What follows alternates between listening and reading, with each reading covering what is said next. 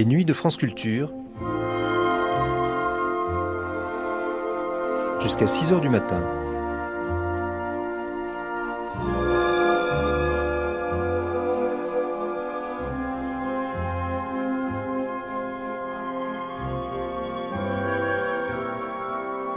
France Culture, la nuit, une mémoire radiophonique.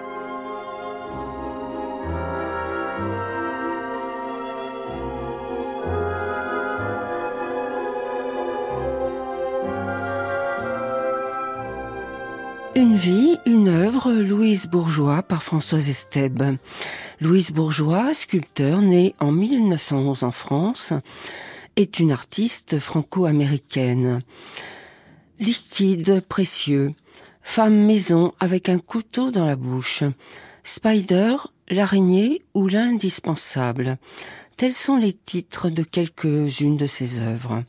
Louise Bourgeois a travaillé sur le vêtement, la robe, comme signe de la différence sexuelle. Elle exerce une très grande influence sur les artistes contemporains, tels Christian Boltanski ou Annette Messagier, à travers le thème de la robe et de la femme, méprisée ou accusée. Voici Louise Bourgeois au naturel et en français. Parlons de son monde comme d'un monde où la violence est partout. Elle a eu fort à faire avec un père pour qui une femme, au fond, ne peut exister comme artiste. Elle n'a pas de légitimité. Il lui ferait défaut l'essentiel qui est le phallus. Parole, récit saisissant. Portrait d'une femme débordante d'activités créatrices pour conjurer un risque permanent d'explosion de déchirement. Découvrez Louise Bourgeois dans cette émission de Françoise Estèbe avec ceux qui l'ont rencontrée à l'occasion d'une grande rétrospective en 2008 au centre Georges Pompidou.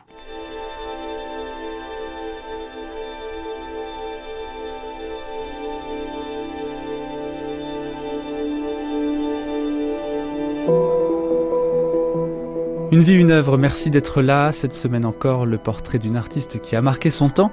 Aujourd'hui, la plasticienne franco-américaine Louise Bourgeois, elle aurait eu 100 ans en décembre prochain. Deux dates sont très importantes dans la vie de Louise Bourgeois. La première, c'est 1938 et le départ pour les États-Unis de cette Française, mariée à un citoyen américain, l'historien d'art Robert Goldwater.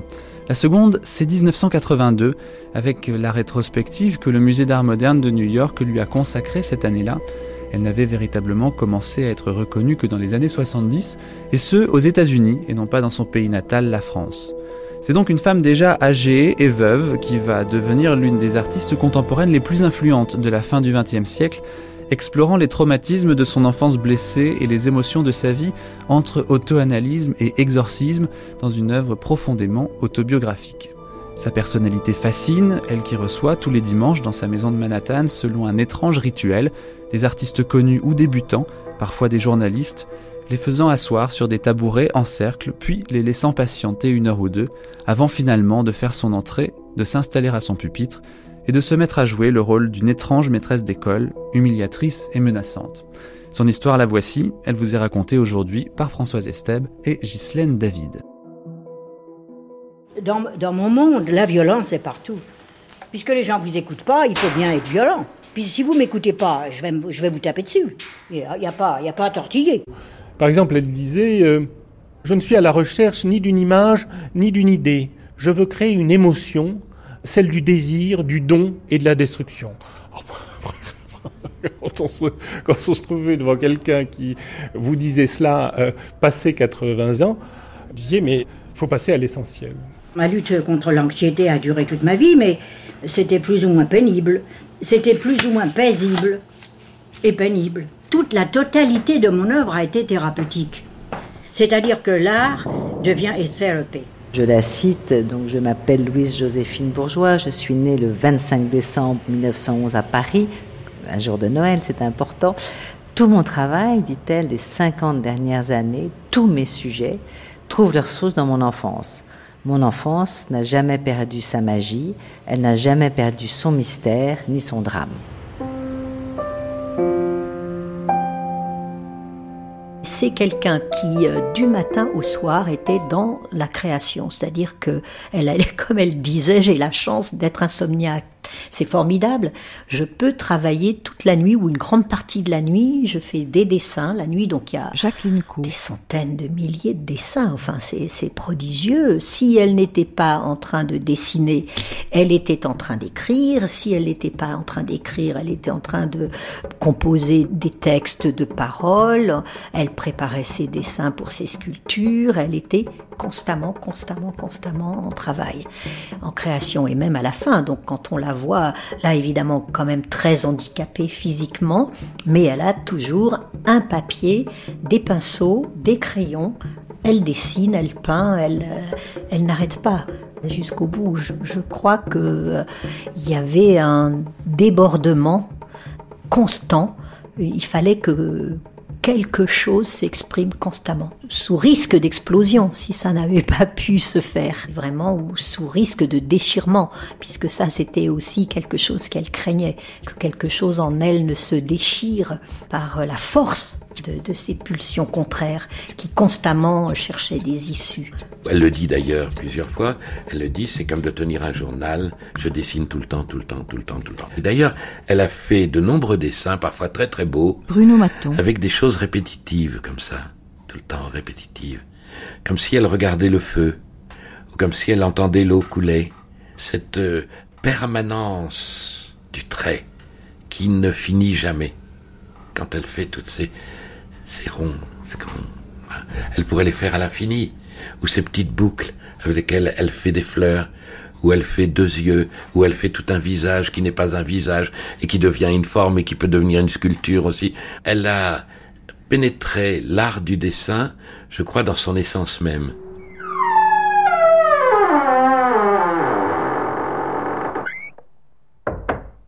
La maison était très encombrée d'un tas de, autant que je m'en souviens, d'un tas d'objets, de, Xavier Girard. récupération. Dans l'escalier euh, qui menait aux chambres, à l'étage, était suspendue euh, cette sculpture célèbre euh, qu'elle a appelée Fillette, un phallus considérable au-dessus des marches, et qui veillait sur vous, ainsi qu'un certain nombre d'objets et de sculptures à l'allure, somme toute, assez effrayante dans, la lumière un peu pénombreuse de cette maison. Cela contrastait vivement avec euh, les ateliers de post-minimaliste, euh, post-abstraction euh, expressionniste américaine, très propre, impeccable, blanc, d'une rigueur totale.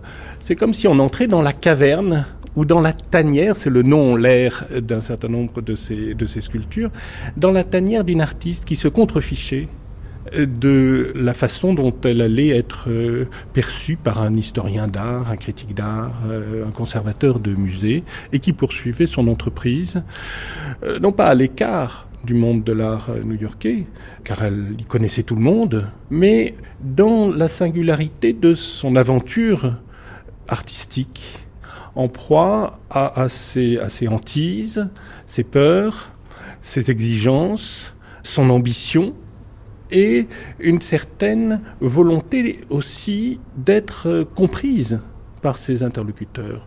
Elle ne disait rien d'ésotérique.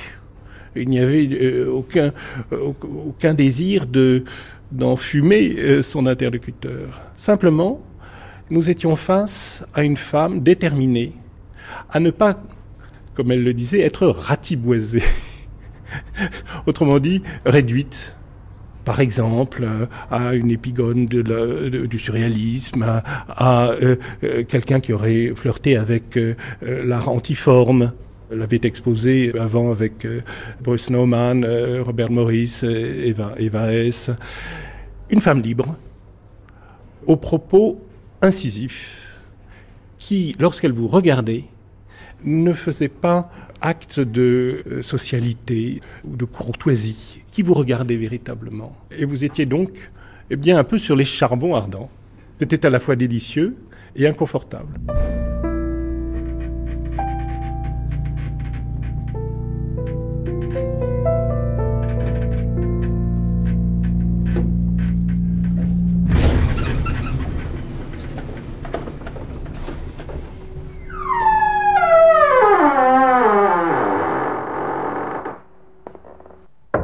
Téléphoné après l'exposition qui avait eu lieu au musée d'art euh, moderne de Paris en 1995. Et j'avais été frappée par son travail et également frappée par sa personnalité.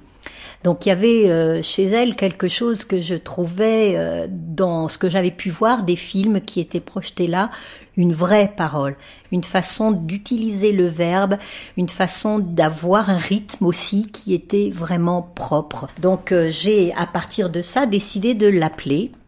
J'ai téléphoné, c'est elle qui m'a répondu directement, pas du tout d'intermédiaire. Et là, je lui ai expliqué ce que j'avais éprouvé par rapport à son travail, par rapport à sa voix et par rapport au son qui m'intriguait. je lui ai dit, voilà, je vais pas venir avec une caméra. J'ai envie de venir avec un magnétophone et j'ai envie de vous enregistrer vous et d'enregistrer les sons de votre atelier. Et elle est partie d'un grand éclat de rire. Elle m'a dit, venez. Je suis arrivée euh, sur son perron avec un très joli bouquet de tulipes. J'ai sonné, donc ça a été déjà assez long avant qu'elle n'arrive. Et puis j'ai tout à coup vu sa silhouette qui, qui approchait.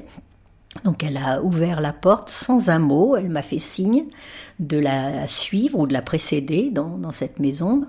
Et puis euh, je lui ai présenté le bouquet de tulipes qu'elle a pris, qu'elle a déshabillé, elle a retiré le... Voilà. Et ensuite, euh, tout en me regardant bien, fixement, elle a commencé à retirer quelques feuilles, donc ça me paraissait normal. Et puis les choses se sont aggravées puisqu'elle a commencé à en briser les tiges, toutes les tiges. Et là, euh, je me suis dit, si je ne fais pas quelque chose, c'est terminé. Là, je suis en train de passer d'une façon pas consciente ou inconsciente, ça je n'ai jamais su. Elle est en train, en tout cas, de me faire subir un test, c'est-à-dire est-ce que elle va être, elle va être capable de répondre? Et si elle est capable de répondre, on peut commencer ensemble. Si elle n'est pas capable, c'est qu'il y a quelque chose qui ne va pas supporter le dialogue qu'on doit mener ensemble. Donc euh, là, j'ai sorti le magnétophone que j'avais avec moi et elle a attendu que tout soit bien installé et là elle a repris le fait de briser euh, les tiges et les tiges de tulipes, ça fait un son magnifique. Donc j'ai enregistré ces sons, nous étions toujours en silence. Hein. Et ensuite, je lui ai fait écouter. Et là, la conversation a pu commencer. Elle m'a à ce moment-là demandé d'aller faire du thé dans sa cuisine ce que j'ai fait. Hein, elle m'a indiqué où étaient disposées les choses. Elle s'est-elle installée sur un très haut tabouret qu'il y avait entre deux fenêtres qui donnaient sur son petit jardin à l'arrière des maisons, comme c'est souvent le cas à New York. Et ce siège avait quand même une particularité pour moi euh, très symbolique. Euh, il était très haut, à la fois soit comme un siège de juge, soit comme un siège de bébé. Et quand je suis arrivée vers elle avec cette tasse de thé, elle était en train de roulotter le bord de sa jupe comme une enfant vraiment intimidée. Et là, c'était pas fin, c'était vraiment réel. Et lorsque je lui ai donné la tasse, elle a pris la tasse et le thé s'est renversé. Donc la peur était réelle. Et ce que je lui ai dit à ce moment-là, et qui lui a amené un sourire, c'est voilà, ben Louise, vous êtes vraiment comme la représentation de vos femmes maison, vous, vous nous accueillez avec un couteau dans la bouche. À l'heure du dîner, pendant le repas, pendant le dîner. Ma mère voyait sur le visage de mon père une certaine crispation, une certaine irritation. Et mon père, qui était un homme d'émotion, ne pouvait pas contrôler son irritation sans insulter les gens. Et ma mère essayait d'éviter ça. Et alors, avant le repas, elle mettait à côté de l'assiette de mon père une, une autre assiette qu'il avait l'autorisation de briser. Alors elle a eu euh, un père euh, tout de même incroyablement euh, difficile, cruel, on peut dire, je crois, despote, hein, qui créait un climat de violence dans la maison constamment. Il y a cet épisode qu'elle raconte de l'orange, voilà, où son père dessine une silhouette de femme euh, sur la peau d'une orange qu'il coupe avec son couteau. Qu'il ouvre comme ça, et lorsqu'on ouvre l'orange, à l'endroit du sexe, il y a encore présent la petite tige blanche qui est dans le, cœur de l'orange, enfin le haut de l'orange, et montrant aux invités, voilà, vous voyez, ça pourrait être Louise, mais ce n'est pas Louise, parce que ce qui est là euh, montre que ce n'est pas Louise. Donc c'est sûr qu'elle, elle était se sentait humiliée, humiliée, absolument humiliée. Et par ailleurs, cet homme a vécu euh, euh, pendant dix ans une relation euh, amoureuse et sexuelle avec la, la personne, la jeune femme qui était venue là pour donner des cours d'anglais à Louise et aux enfants. Et qui vivait donc et qui vivait sous le même toit. Ça, ça a été une trahison. Louise à l'époque avait dix ans ça a été une trahison multiple, à multiples entrées, on va dire. C'est-à-dire qu'en effet, son père aimait mieux cette Sadie, puisqu'elle s'appelait Sadie, que Louise. il s'intéressait davantage à quelqu'un d'autre qu'à elle. Il trahissait sa mère, il trahissait les enfants, et par ailleurs, sa mère ne se révoltait pas, ce qui lui a aussi beaucoup posé problème, euh, parce qu'elle aurait dû selon Louise, et on peut le concevoir, euh, se révolter pour protéger ses enfants. Donc à travers cette non-protection, cette non-réaction de la mère, Louise aussi s'est sentie trahie par elle. Et on, on met très souvent en avant euh, la relation de Louise avec son père. Évidemment, il y a la destruction du père, il y a cette œuvre très forte qu'elle a faite aussi euh, pour essayer d'évacuer euh, ce traumatisme, où on a en effet dans une sorte de caverne, une espèce de grotte, des morceaux comme ça d'un père qui aurait été dévoré ou mis en pièces mais notamment vers la fin de sa vie, et je crois que c'est en lien aussi avec les dernières œuvres qu'elle a faites à partir des années 2007, qui sont énormément sur la maternité, qui sont des œuvres où en effet on a souvent soit des dessins de saints euh, qui nourrissent, soit cette, femme enceinte avec ses enfants qui sont soit en train de, naître, soit en train d'être portés, quelque chose d'assez effrayant. À cette époque-là, elle me parlait davantage de sa mère et de ce qu'elle euh, reprochait à sa mère. On peut se demander, devant certains dessins, certaines sculptures, si ce père n'était pas un père incestueux, parce que on a le sentiment que le thème de l'inceste parcourt un peu son œuvre. Je pense qu'il devait y avoir des choses ambiguës, certainement.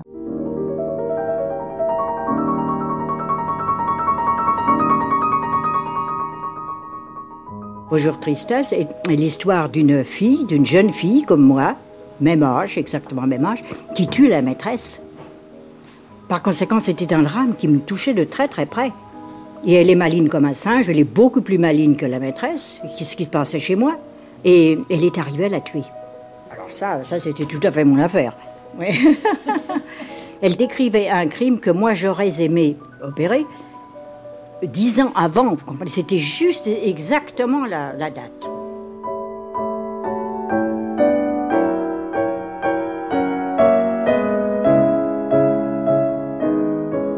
Bruno Maton, il y a beaucoup d'œuvres de Louise Bourgeois qui sont très dérangeantes. Il y en a une, par exemple, euh, qui est un pénis en érection et qui est suspendu comme toujours. Enfin, elle suspend beaucoup de ses sculptures. Et le titre est très provoquant parce que le titre est Fillette. Alors comment doit-on interpréter une œuvre comme celle-ci? C'est le regard de la fillette, bien sûr. Ah, c'est comme ça que vous l'interprétez? Ah oui, oui, oui, oui, je crois, je crois c'est la petite fille qui voit pour la première fois de sa vie le pénis d'un homme. Alors, elle l'extrapole. Il est gigantesque. Hein. Il fait 1m50. Hein. Elle se moque, et puis elle se balade, se fait photographier, euh, dans plusieurs positions d'ailleurs. Il y a plusieurs photos. Elle fait photographier avec ce grand pénis euh, exprès. Elle se moque aussi des hommes. Et de son père avant tout. Et de, toutes les figures du père, paternelles. bien sûr, mais de tous les hommes aussi. Qu'elle aimait d'ailleurs, elle aimait beaucoup les hommes. Hein. C'est, pas, faut pas non plus se tromper. Hein. C'était pas une suffragette détestant les hommes. Hein. Au contraire, mais elle se moque d'eux. Toujours le poison. L'œuvre d'art, c'est la rédemption. Alors elle dit pourtant, dans mon art, je suis l'assassin. Elle ne dit pas seulement cela. Elle dit, dans la vie, je suis la victime. Mais dans mon art, je suis. J'ai fait un choix. ça, ça. Alors évidemment, ça fait partie de cette rhétorique euh, de Louise Bourgeois. Ça fait partie de cette rhétorique de l'inversion, de la dichotomie, euh, du balancement, des contradictions juxtaposées. Lorsqu'on observe son œuvre comme ses propos, on est constamment frappé par ce balancement entre euh, une affirmation et son contraire. L'homme qui a son revers féminin, euh, la bête qui a son revers humain, euh, le, mou qui a son revers de marbre, l'organique qui flirte avec la géométrie, la, naissance qui est une sorte de mort. Alors cette victime qui prend la place du, bourreau, ça fait partie de ces jeux de miroir ô combien présents dans, son œuvre. C'est la mère dévoratrice c'est le père incestueux. Et c'est tout en même temps le discours de la séduction de la fille à l'égard euh, du père, euh, de, la femme à l'égard de l'homme, de l'homme à l'égard de la femme. Donc on est là dans un jeu tournoyant, spiralé pourrait-on dire, d'antagonisme, d'antithèse, productrice de l'œuvre.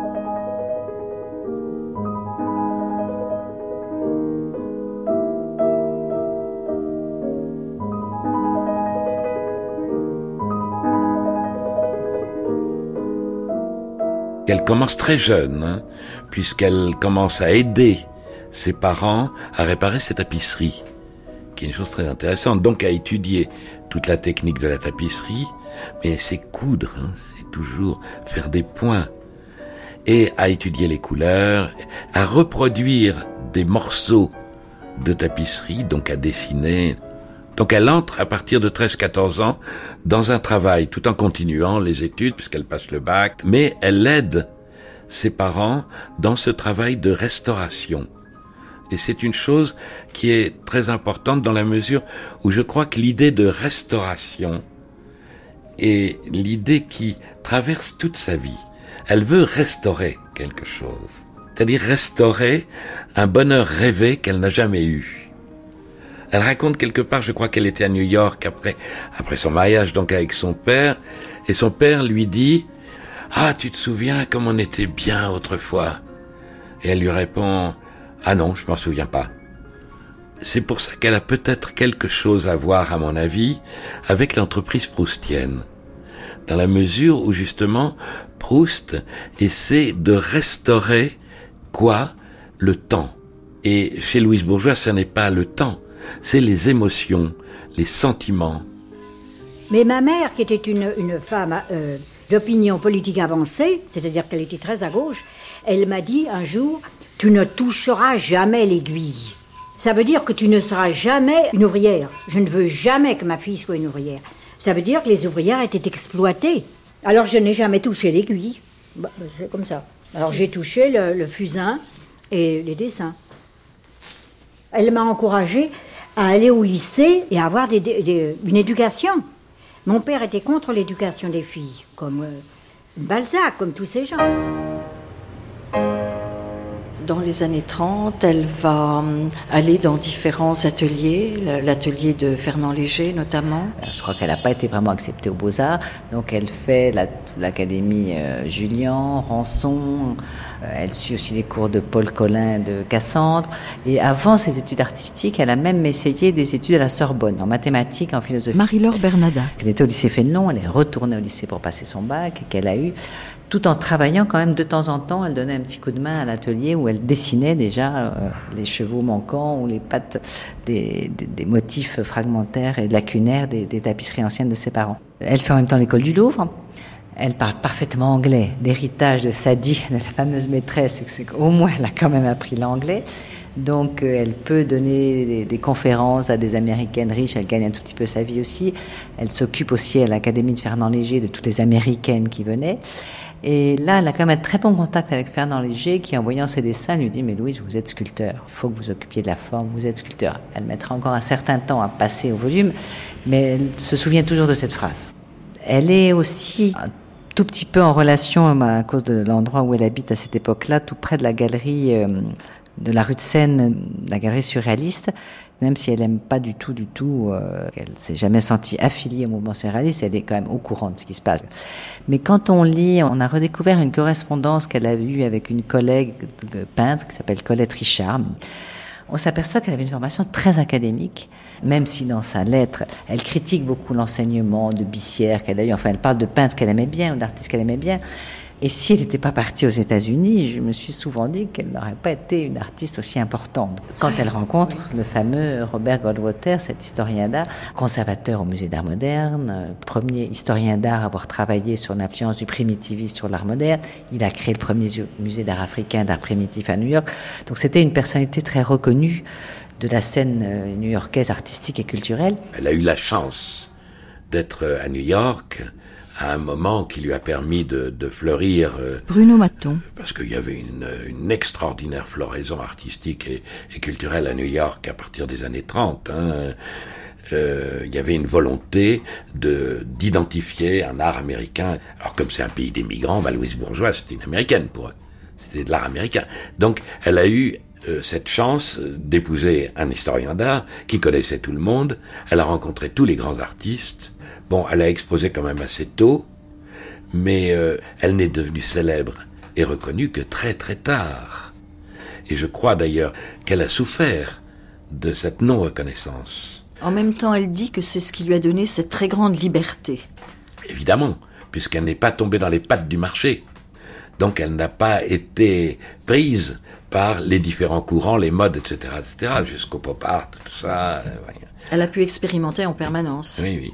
Et cette expérimentation, justement, a pris une certaine direction parce qu'elle a choisi euh, la sculpture plutôt que la peinture hein, à partir d'un moment, ce qui l'a amené à l'installation, à la disposition de ces objets.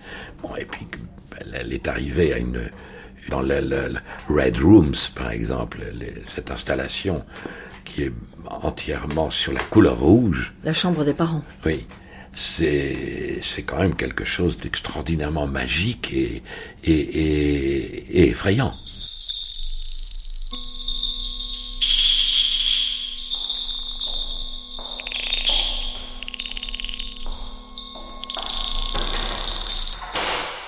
Il y a les années de guerre où elle s'occupe beaucoup de tout ce qui est défense de la culture française, euh, la résistance. Elle voit Marcel Duchamp, elle voit Miro, elle voit beaucoup de personnes à cette époque-là. Elle se met à la gravure.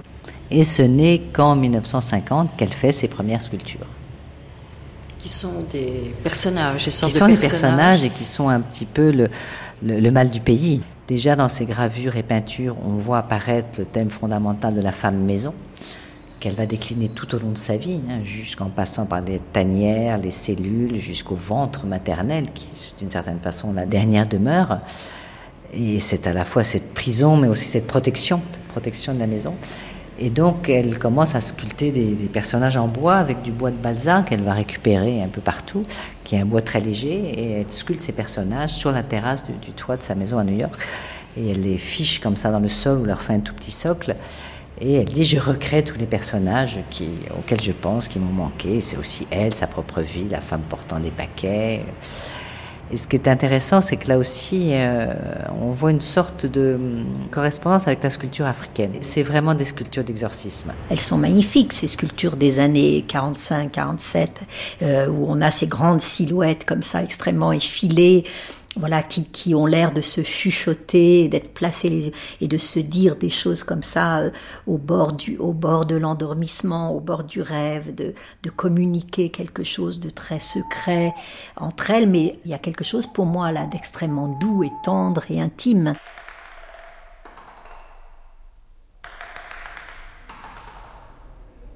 Parmi les thèmes de Louise Bourgeois, il y a le corps, souvent démembré. Xavier Girard des parties du corps. Oui, et plus particulièrement dans la dernière partie de l'œuvre où, des mains apparaissent des mains très expressives, soit de décontraction, soit de tension, euh, ou, des corps euh, sans tête apparaissent, ou des animaux humains apparaissent euh, sans, tête. Ou bien encore, dans la destruction du père, c'est un corps à la fois pourrissant et, juvénile qui ne trouve plus son unité et qui est, est prêt à être dilacéré. Ce sont des corps écorchés qui apparaissent sont ces rabbits, ces lapins euh, cartelés. C'est un corps qui est hors de ses gonds, comme euh, dans ces représentations euh, de, des supplices chinois écorché et tout à la fois jouissant. Mais c'était aussi le corps de Louise euh, elle-même qui était très particulier, très singulier. Elle était toute petite et cependant d'une puissance formidable. Il y avait chez elle une fragilité colossale. Elle entrait dans une pièce et certains enfants donnent cette, cette sensation-là de, de, de, grande force. Certaines petites filles notamment, qui n'est en quelque sorte que l'autre face de leur fragilité. Et c'était ce qui apparaissait chez, chez Louise. Alors avec l'âge, ça s'est accru encore. Quand elle arrivait à, la fin de sa vie avec son déambulateur euh, dans sa maison, on pensait évidemment à ces, sculptures. Et, on pensait notamment aussi à ses dessins. À ces dessins où les femmes sont souvent en proie à des objets qui sont au fond tout aussi fragiles qu'elles, mais sur lesquels elles, euh, prennent appui. Au fond, toute la sculpture de Louise est une façon de tenir debout.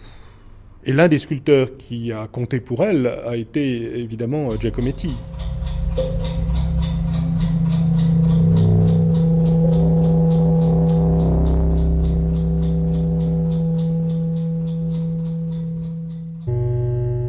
Il y a une grande part de causticité dans son ah œuvre. bah oui, beaucoup d'humour, énormément d'humour.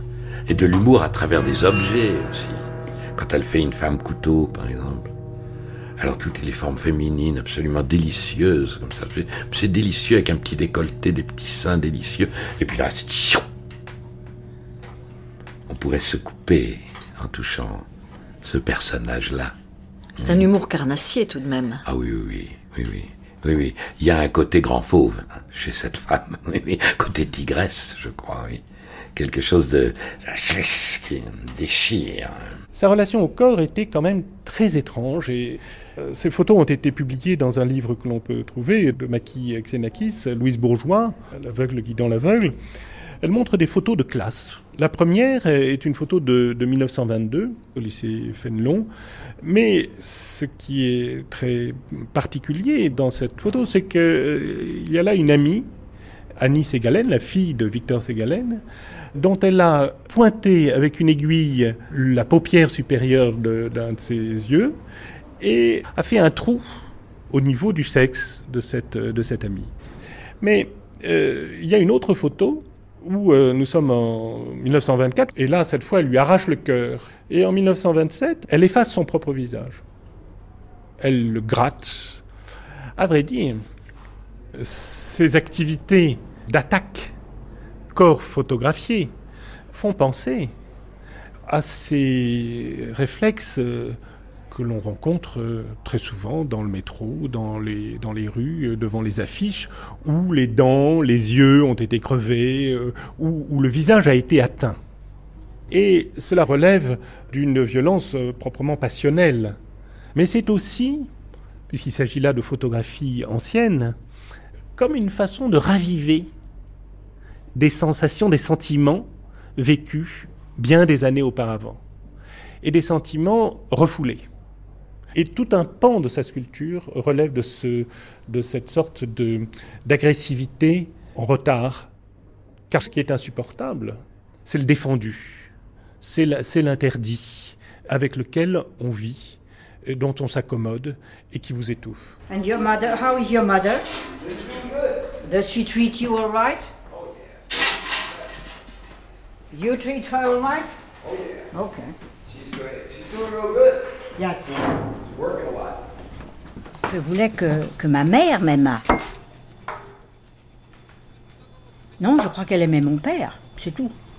Elle aimait pas beaucoup les enfants. Mais il y a des mères qui sont comme ça, elles aiment pas beaucoup leurs enfants. Non, non, son désir de plaire à elle était, euh, était complètement, complètement dirigé vers son mari.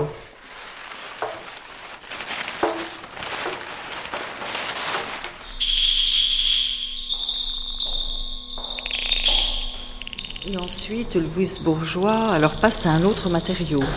Oui, après cette rigidité euh, du bois, enfin surtout ces formes très verticales, très géométriques, elle aborde dans les années 60 euh, des matériaux beaucoup plus souples qui sont le latex, qui sont le plâtre, qui après donnera des bronzes, donnera des marbres, et on voit des formes beaucoup plus érotiques, organiques, qui sont des seins, des mamelles, des formes moitié masculines, moitié féminines, où elle associe toujours le féminin et le masculin. Et là, elle fait aussi beaucoup de tanières et de refuges, hein, des formes suspendues dans des arbres, comme une espèce de nid d'oiseau, dans lequel, évidemment, on imagine qu'elle se terre. Et ces sculptures très informes, très organiques, vont être vues par la critique d'art américaine, historienne d'art Lucie Lippard, qui va la montrer dans une exposition très importante en 65 qui s'appelle Excentrique Abstraction, où elle montre à la fois les jeunes artistes américains qui sortent du minimalisme, comme Eva Essay, comme Bruce Nauman, qui sortent de l'art conceptuel et qui sont de nouveau hantés par la figure du corps, par la sexualité, par la subjectivité, par des matériaux assez euh, peu nobles comme le latex ou le caoutchouc. Et euh, ça marque un vrai tournant dans son œuvre. Tout d'un coup, quelqu'un à quel point elle est pionnière, à quel point toutes ces sculptures des années 62, 63, 64, toutes ces tours en forme de phallus, bon, ça va jusqu'en 68, à la fameuse fillette en latex suspendu. Et ensuite, il faut attendre les années 70 avec la destruction du père et les premiers grands environnements et performances. Elle fait beaucoup de sculptures en bois aussi à l'époque. À partir de ce moment-là, elle a déjà une tellement grande liberté de style, de création et de matériaux qu'elle va, va de plus en plus travailler et commencer comme à montrer un tout petit peu son travail dans des galeries et rencontrer un personnage essentiel qui est Jerry Gorovoy, qui va devenir son assistant, ce jeune artiste qui va rester avec elle pour la rassurer, pour l'aider à faire des expositions, pour l'empêcher de s'autodétruire, parce qu'elle-même non seulement ne montrait pas, mais parfois détruisait son travail. Dans les années 70, les féministes vont aller la chercher comme figure euh, pionnière de l'artiste femme, de sa liberté par rapport à la sexualité, par rapport à la féminité, sur tous ces aspects.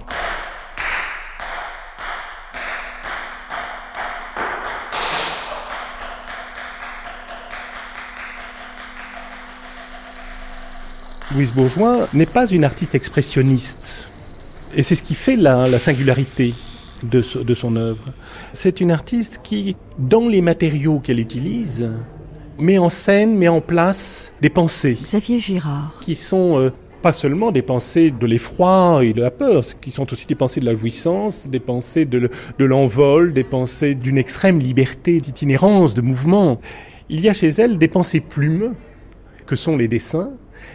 On pourrait dire qu'il y a euh, aussi des pensées foules, que sont certaines sculptures où elle rassemble euh, ces petites têtes de marbre qui sont autant de personnages manifestants fermement contre la ségrégation, contre euh, les injustices.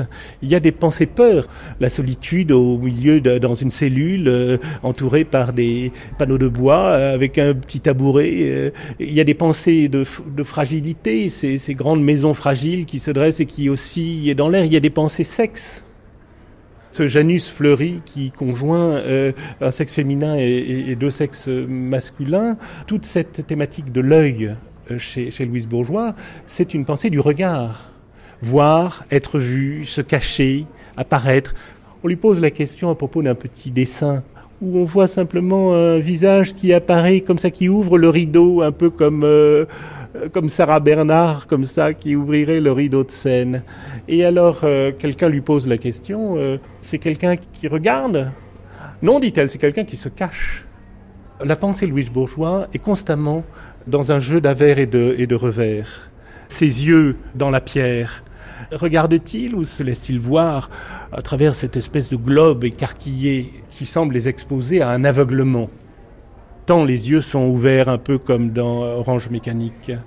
Mais il y a aussi des pensées cheveux, par exemple.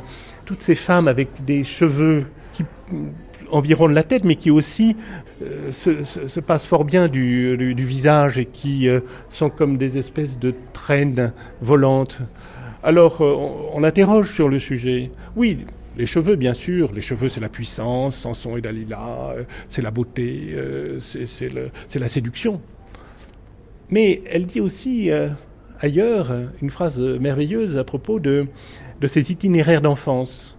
Ces cheveux, c'est des itinéraires c'est des itinéraires entre elle et le lycée Fénelon, entre elle et Choisy-le-Roi, entre elle et, et, Antony, où, se trouvait la maison de sa grand-mère. En fait, il ne s'agit pas de représentation, ni même de d'une réelle symbolique.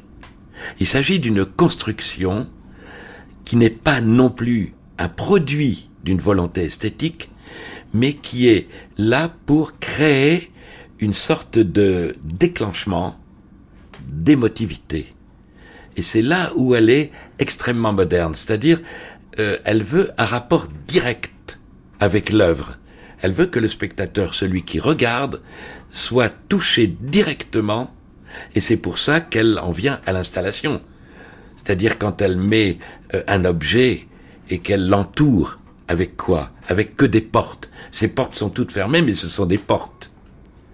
Elle avait compris que l'évocation était une des sources de la création moderne, et non plus la représentation. Elle était encore très décalée et marginale dans les années 80 pour le regard Marie-Laure Bernada. chacun de la scène artistique. C'était obscène, trop personnel, trop biographique, trop féministe, des matériaux de toutes les sortes, échappant à tout style. Trop viscéral. Trop viscéral, on n'arrivait pas du tout à accepter ce genre de...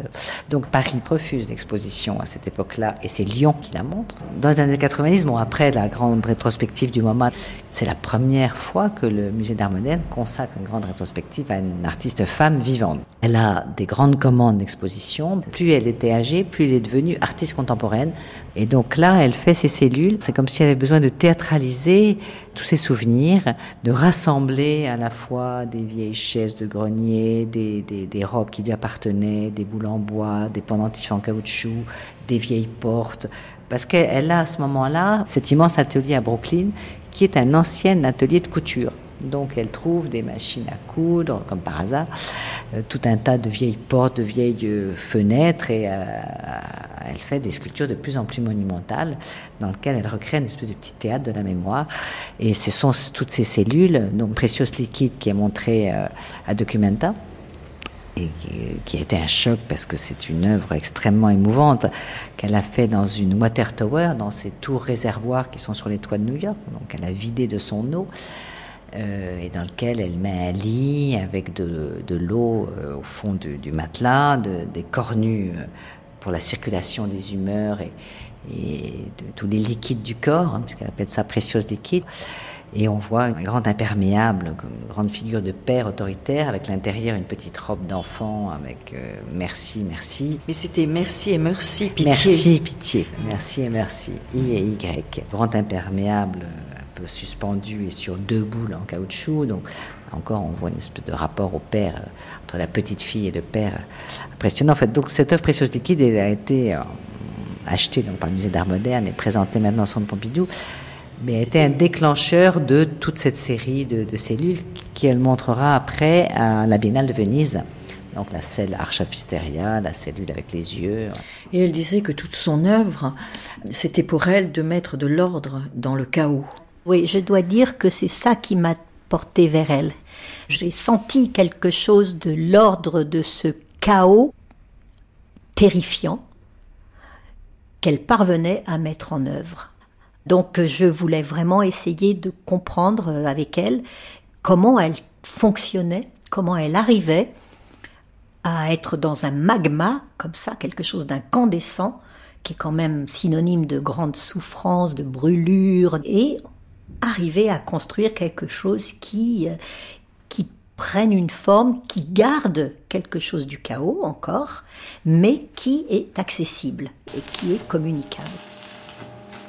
Je me suis habituée à, considérer le problème de façon à ce que si le problème est bien compris, on accepte les deux. On accepte. Lundi, tu veux le tuer. Mardi, tu veux, tu veux le ressusciter. Mercredi, tu veux être pardonné. Jeudi, tu veux, tu veux pardonner toi-même. Euh, euh, euh, vendredi, tu veux plus en entendre parler. Dimanche, tu te reposes. Alors, qu'est-ce qui se passe hein? C'est ça le, mot de, toute une vie, la vie d'une ambivalente. Ces doubles cellules de 95, on voit la scène interdite du, lit des parents. Dans, une, dans, une, sorte de cellule entourée de portes de bois, et parallèle une plus petite cellule qui est la chambre des enfants, qui est un espèce de monde imaginaire avec euh, des tas d'œuvres en verre, en tissu, des, pelotes de fils d'aiguille de toutes les couleurs. On sent bien qu'il y a tout d'un coup une scène primitive qui se joue. Ça passe aussi par un travail sur le tissu, sur les broderies, quand tout d'un coup elle euh, abandonne un peu le travail un peu en force que représentait la construction de ces cellules et qu'elle se met de plus en plus à faire des aiguilles, des, des fuseaux. Donc là, elle se rapproche de plus en plus de la tapisserie et du rôle et de la fonction de sa mère. Et donc, assez naturellement, arrive le fil de l'araignée et donc l'araignée en sculpture qui, va se décliner dans des formes plus petites et d'autres beaucoup plus monumentales jusqu'à la grande cellule qu'on appelle euh, la cellule euh, avec la tapisserie, la, celle Spider, où elle mêle à la fois la maison, donc la cellule, et la grande figure de l'araignée qui coiffe cette cellule. Et parallèlement, elle écrit maman, maman, euh, l'araignée c'est maman euh, dans, dans, dans, de nombreux textes. Pour elle, l'araignée est une figure protectrice. D'abord, c'est la tisseuse par excellence. C'est le mythe d'Arachné, la grande tisseuse, la brodeuse. Donc la tisseuse par excellence, qui était méticuleuse, patiente, ordonnée, rigoureuse, c'est sa mère. Sa mère qu'elle a perdue très jeune aussi. Je pense que si elle a eu du mal à parler pendant très longtemps de sa mère, bon d'abord il y avait une relation très forte avec son père. Elle a 21 ans quand elle perd sa mère. Donc je pense que ça a été dramatique pour cette jeune femme de perdre euh, sa mère et de se retrouver seule confrontée à son père avec cette relation assez ambiguë, limite incestueuse, on pourrait dire, en tout cas sur le plan psychique. Elle a fait une tentative de suicide d'ailleurs après la mort. Elle a fait une tentative de, de suicide, c'est son père qui l'a sauvée, elle s'est jetée dans la Bièvre. Euh, bon, pas oublier non plus que Louise était quelqu'un de très fragile. Hein. Et, donc, tout d'un coup, très tardivement, le, souvenir de sa mère revient. Et là, on s'en est rendu compte dans des petits films ou dans des petits écrits où il y a des, des petits poèmes extrêmement émouvants sur Maman, j'ai besoin de toi, Maman, je t'aime. Enfin, tout d'un coup sortait une énorme émotion d'une petite fille abandonnée. C'est le murmure de l'eau qui chante, c'est le murmure de l'eau, c'est le murmure de l'eau qui chante, c'est le murmure qui me rend de ta voix, qui me remplit de joie. But we can take it lower. Okay. C'est, le murmure de l'eau qui bout, c'est le murmure de l'eau qui chante, c'est le murmure de ta voix qui me remplit de joie. Ah là là.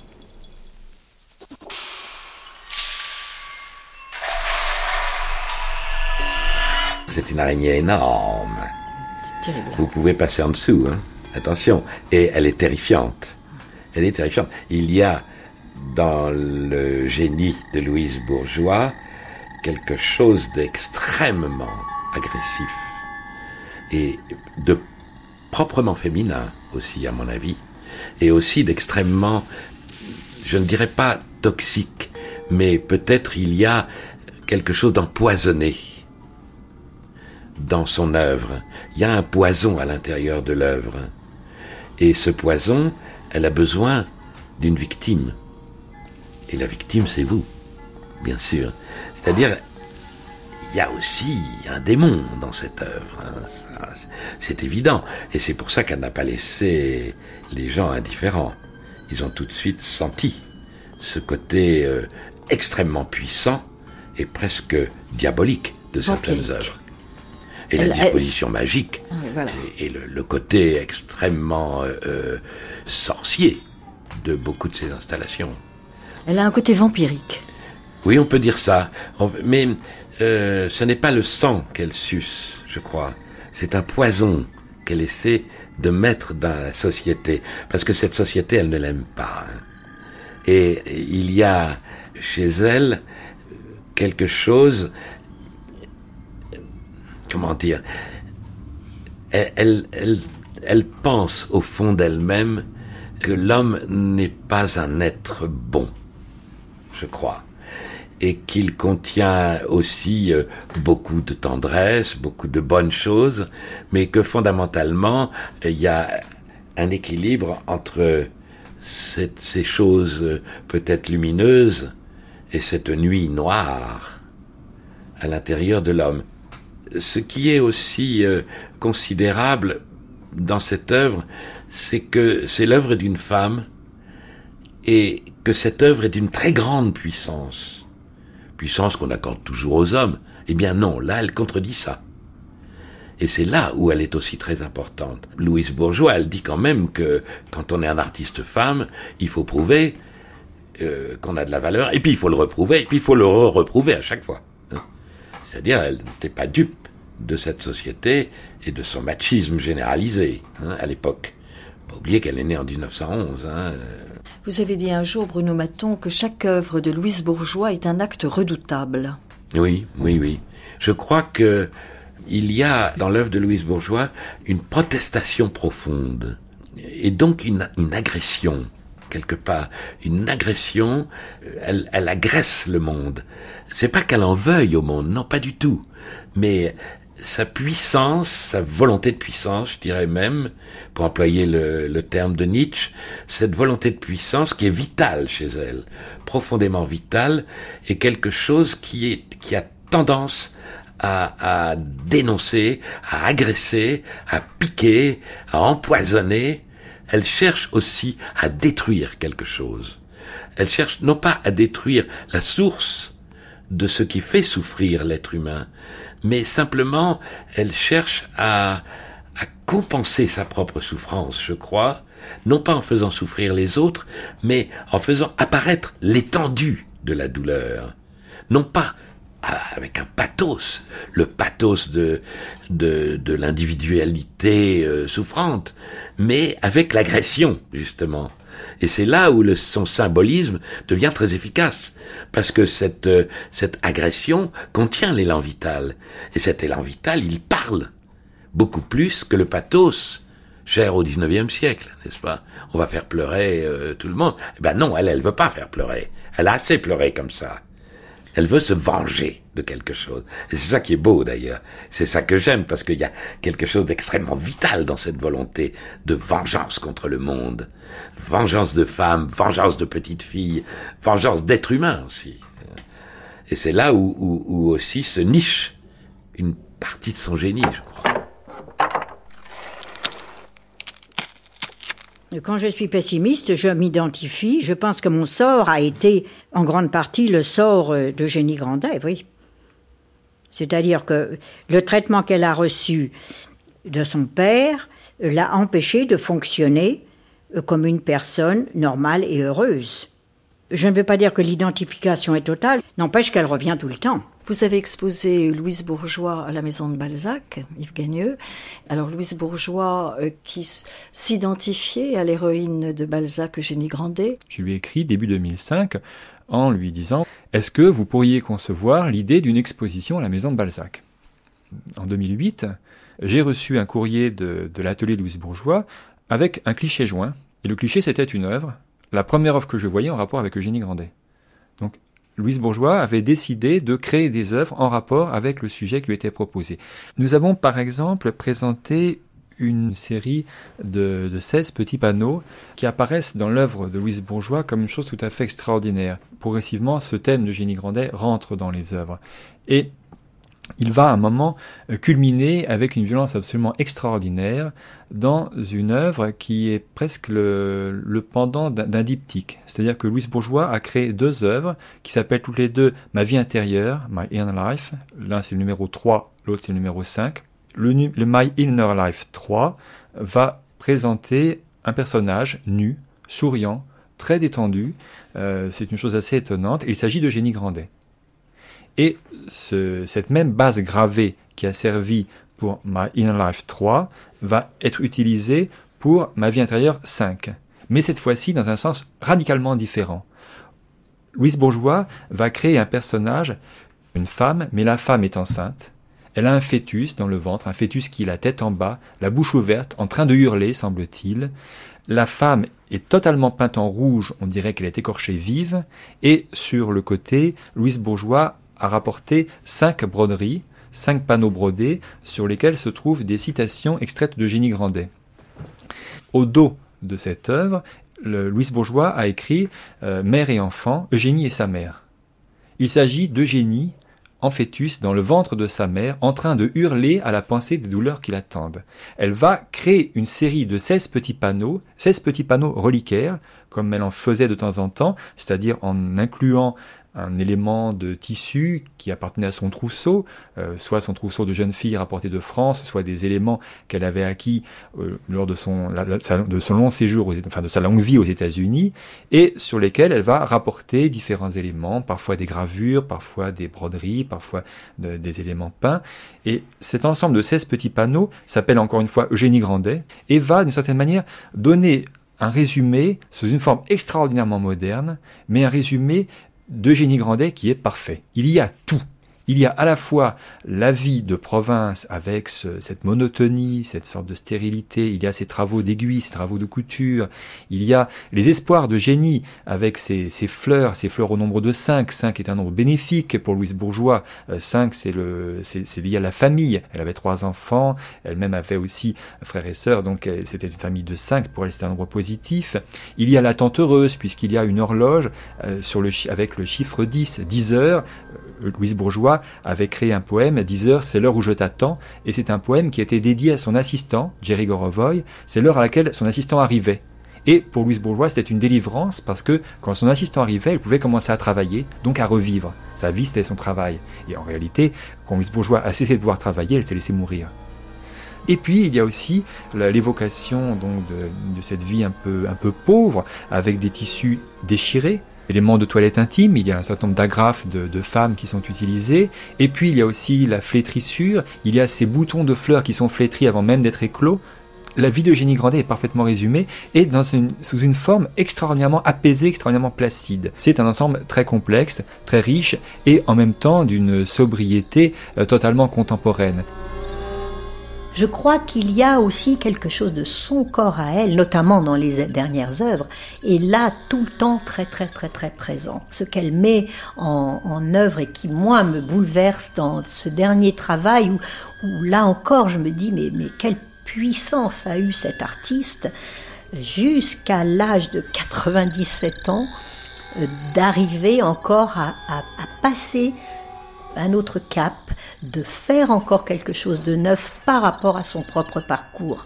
C'est-à-dire ce dessin sur les gouaches qu'elle fait, qui sont des, gouaches qu'elle humidifie, toujours avec la couleur rouge, puisque c'est vraiment la couleur de la violence, c'est la couleur du sang, c'est la couleur des menstrues, c'est quelque chose de très féminin, vient s'exprimer avec des, pinceaux où elle dilue, elle, où elle dispose ses formes et où elle dessine c'est des autoportraits à chaque fois pour moi.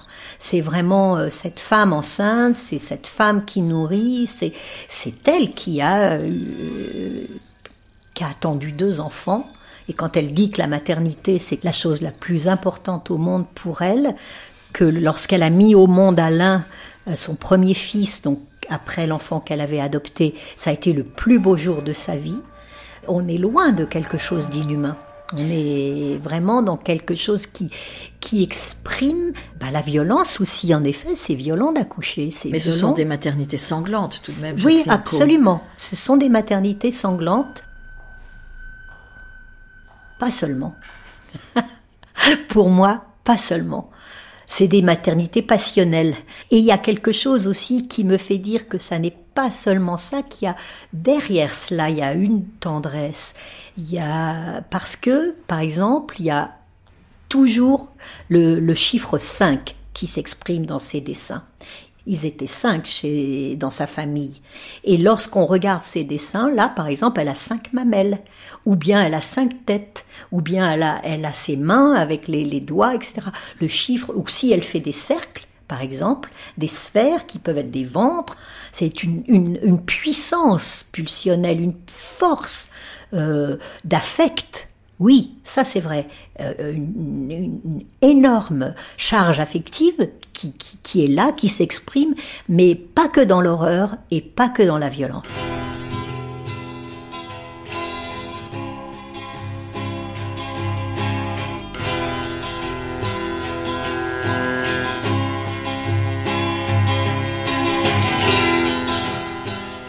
Et ces femmes spirales qui sont accrochées aussi, avec euh, un, autoportrait, une femme spirale avec deux petites jambes, alors qui pendent comme ça, et c'est un côté très fragile, très, je sais pas, très vulnérable.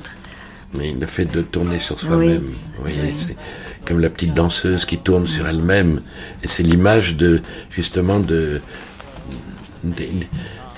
il y a dans, dans, dans, dans Zarathustra de Nietzsche, justement, il y a un petit passage. Euh, je me suis demandé souvent si elle ne, ne, faisait pas allusion à ce petit texte de Nietzsche dans Zarathustra où il, il décrit la vie pour lui. Il dit qu'il est enfermé dans une grotte et puis qu'il voit arriver la vie et c'est une petite fille qui se met à danser comme ça. en tournant sur elle-même. Inatteignable. Et pourtant, elle est là, mais inatteignable. C'est-à-dire la vie en soi. Qu'est-ce que c'est C'est tout. C'est tout, c'est tout. This is ground control to Major Tom. You've really made the grade. And the papers want to know whose shirt you wear. Now it's time to leave the capsule if you dare.